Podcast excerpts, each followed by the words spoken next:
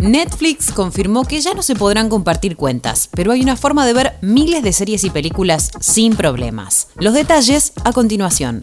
Soy Caro Yaruzzi y esto es Economía al Día, el podcast del Cronista, el medio líder en economía, finanzas y negocios de la Argentina. Seguinos en nuestro canal de Spotify y escuchanos todas las mañanas.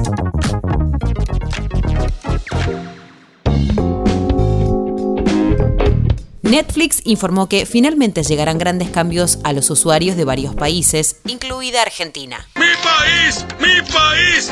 Las nuevas funciones apuntan a quienes comparten su cuenta de Netflix fuera de sus casas, dado que están diseñadas para usarse en un mismo hogar. Todas las personas que vivan en ese hogar pueden acceder a Netflix desde donde quiera que estén, en su casa, de vacaciones o de viaje, y hacer uso de nuevas funciones como transferir un perfil o administrar accesos y dispositivos, informó la empresa mediante un comunicado. El cambio viene a raíz de que hace un año Netflix estimó que las contraseñas que se comparten son una violación de sus reglas con más de 100 millones de hogares que no pagan en todo el mundo.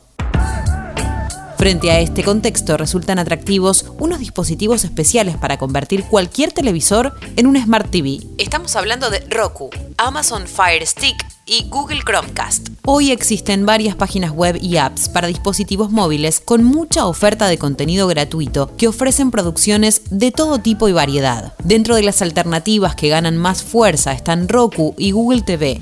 Google TV es una interfaz de usuario que utilizan algunos televisores inteligentes y dispositivos de streaming para integrar todos los canales gratuitos de diferentes aplicaciones en una sola app. Así la plataforma permite acceder a contenidos de canales como Pluto TV o Rakuten TV, permitiendo que los usuarios puedan ver alrededor de 800 canales. Pero no son la única marca que lo hace. LG Channels es una aplicación nativa de los televisores LG que permite acceder a diversos canales de contenido. De la misma manera, Xiaomi tiene Mi TV Plus, su plataforma de contenidos. El sistema es compatible con televisores que utilicen Android TV o Google TV.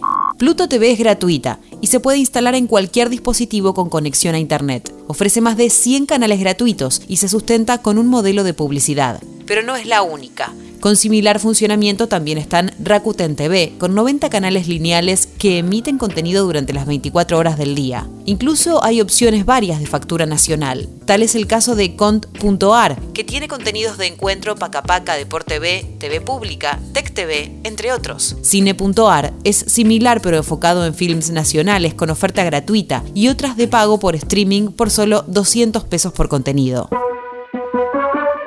Esto fue Economía al Día el podcast de El Cronista.